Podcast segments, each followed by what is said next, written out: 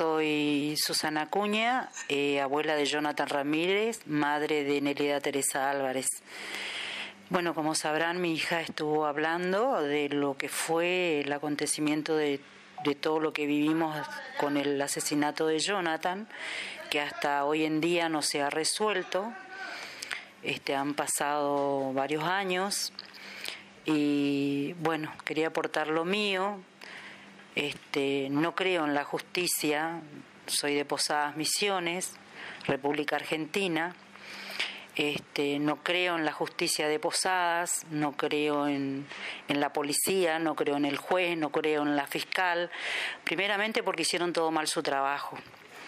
Este, el testigo fundamental, por ejemplo, que es del, del Hotel Arandú, eh, Urunday, este, ese testigo es clave en un asesinato y no entiendo cómo la fiscal nos cita a esta persona eh, o cómo nos cita a los chicos que estuvieron involucrados esa noche en el asesinato, o sea que estuvieron las últimas horas con Jonathan, este, este chico que hacía en el hospital, por ejemplo, justo a la hora de que le avisan a la madre de que Jonathan estaba muerto.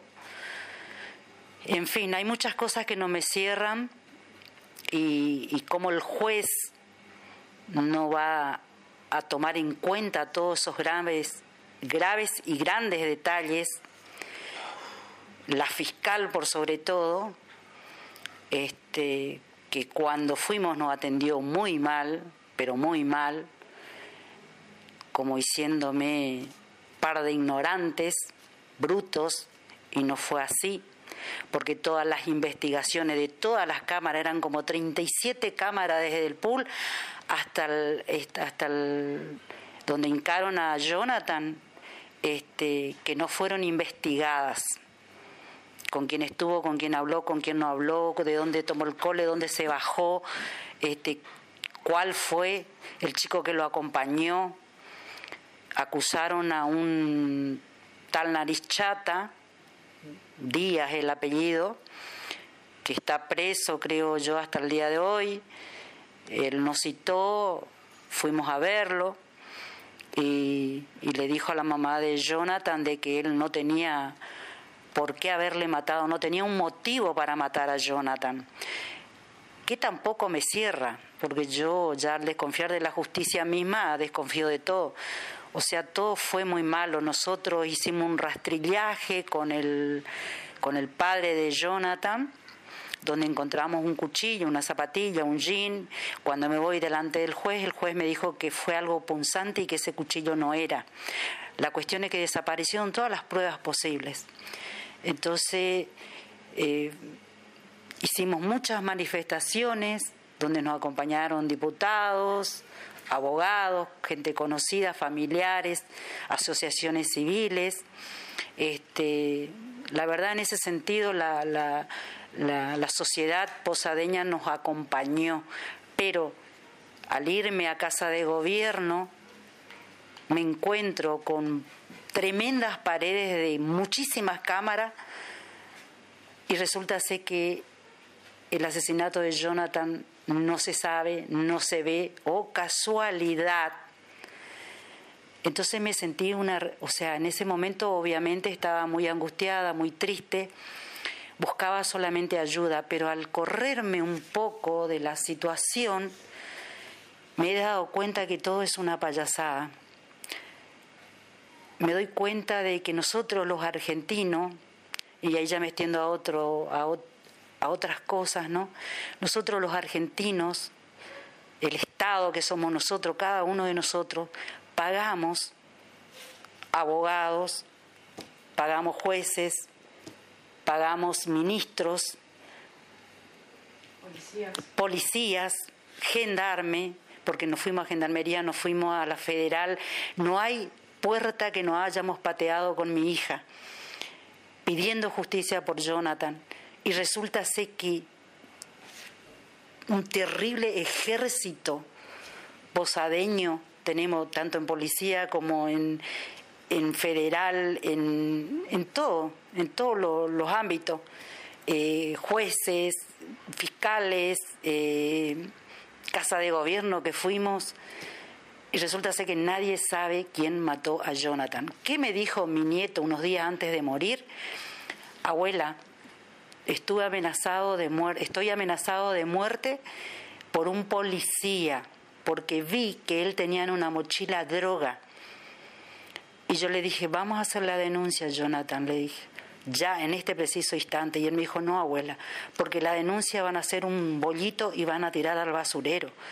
Yo me voy a ir y voy a ver cómo arreglo esta situación de a poquito, me dijo.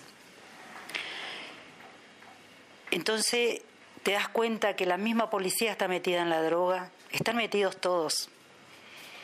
O sea, no, confío en nadie. Eh,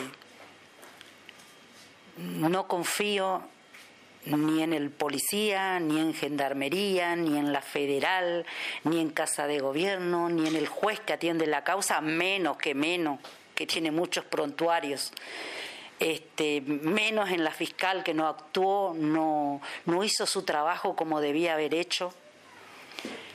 Nadie, o sea, el Estado, nadie le puso una psicóloga, un psicólogo a mi familia, eh, a mis nietos, a mi hija, eh, nadie se ocupó y las cosas fueron desapareciendo y suavizándose a través del tiempo. ¿Qué me queda todo esto? Bueno, es solamente dejar de tener mucha bronca, mucha impotencia, porque es una impotencia que te marca mucho, que las cicatrices no se borran el dolor tampoco. Para ello habrán ganado, habrán recibido plata por debajo de la mesa. Y es mucha impotencia. Entonces, justo se me diagnosticó un cáncer de mama en el 2018, cuando muere mi nieto, e igual seguí la lucha, nada me paraba, me ponía mi gorrita y me iba a pelear por la verdad. Y yo quiero justicia, quiero que se aclare, quiero que se esclarezca y que los culpables, los culpables digo, por todo el accionar, jueces, fiscal, diputados, senadores, lo que se venga, porque me fui y toqué puertas, Defensoría del Pueblo, Gendarmería, Federal, no hay donde no me fui. Hablé con el, con el comisario de jefatura de policías y le dije que hiciera una investigación, o oh, casualidad, ¿no? Que hiciera una investigación interna por el asesinato de mi nieto. Eh, el apellido es, ay, no me acuerdo en este momento. ¿El apellido cómo era? Eh, Mansur. Mansur. Este, el señor hizo la investigación, me llaman desde Casa de Gobierno, ¿cómo se llama el? Marcelo Pérez. Marinoni. Marcelo Pérez me nos llama, Marinoni, nos sentamos a dialogar, me muestra que tenía, me muestra que tenía la investigación que había hecho el, el señor Mansur, el... No, Marcelo. Sí, Mansur el, señor Mansur que había habíamos ido con eh, ido con derechos humanos a pedirle que haga una investigación y resulta ser que nunca me dieron a conocer qué contenido tenía. Me dijo que si no veía el juez primero ellos no nos podían mostrar. O sea, yo era la, la abuela, estaba la madre presente. Y ahí yo dije, todo esto es una estupidez. Todo esto es una estupidez. ¿Para qué tanto pagamos los argentinos para una justicia que no existe, no va a existir, mientras que nosotros no tomemos conciencia, y ahí le hablo a los argentinos, que no tomemos conciencia de lo que está sucediendo en la Argentina? Necesitamos justicia, porque si no hay justicia, no hay nada, no hay derecho. La constitución se pasan por las que no tienen, y no es así. Y para mi punto de vista, todos están involucrados. Todos ellos, hasta el más mínimo y me hago cargo de lo que digo, están obrando mal, están haciendo las cosas mal, la fiscal, el juez, el policía, el señor Marinoni. ¿Cómo no me va a mostrar a mí si yo pedí esa investigación? No pidió el juez, pedí yo como abuela. Yo como abuela y, como, y mi hija como madre. Nosotros fuimos a pedir. Entonces yo no entiendo. Fuimos con derechos humanos y el, y el, el diputado Gervasoni a pedirle. Y el señor hizo la investigación. Ahora, ¿qué pasó con esa investigación? Qué descubrió este hombre o qué no descubrió este, este, este policía, el jefe de policía de, la jefatura de la ciudad de Posada. Este, no sabemos y no vamos a saber nunca, porque primero tenía que tener el juez. Ahora, eh, no sé si están en los expedientes de Jonathan Ramírez, si el juez se animó a poner lo que investigó este señor. Y o casualidad después fue trasladado fue trasladado no sé a dónde. Así que, ¿qué quieren que les diga? Yo como argentina no creo más, ni en los políticos, ni en la justicia argentina. No creo en nada. No creo en nada. Lo único que sé es que el, asesinato de mi nieto quedó impune. Nosotros hemos quedado con un dolor inmenso porque Jonathan era un chico estudioso, alegre, eh, bondadoso, generoso, muy bien educado, muy amable.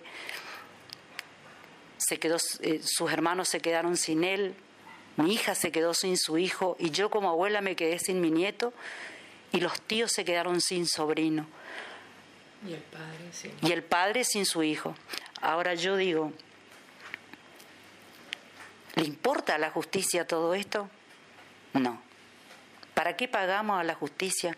¿Para qué un juez gana? En ese momento me acuerdo que los jueces estaban ganando 270 mil pesos. Mucha plata, ¿no?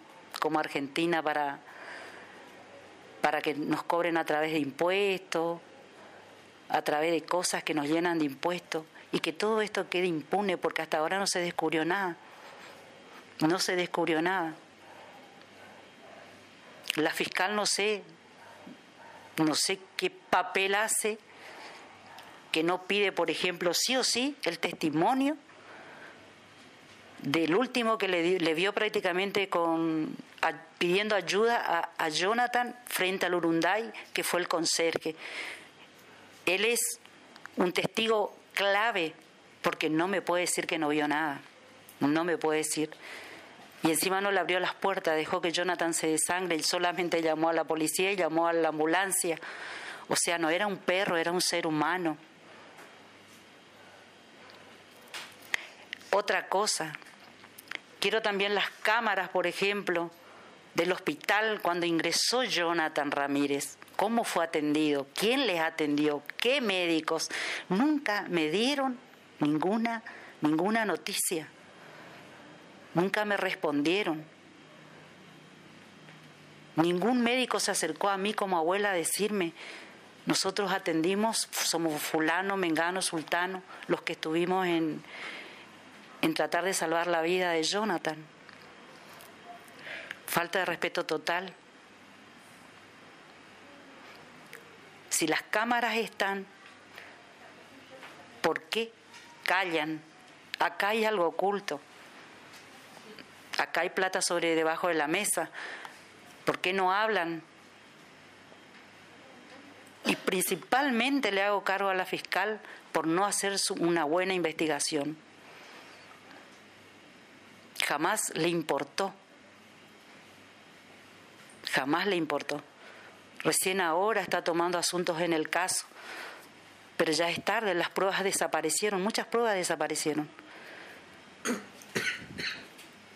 ¿Por qué con tanta insistencia los médicos nos pedían el, que Jonathan sea donante de la retina de su ojo?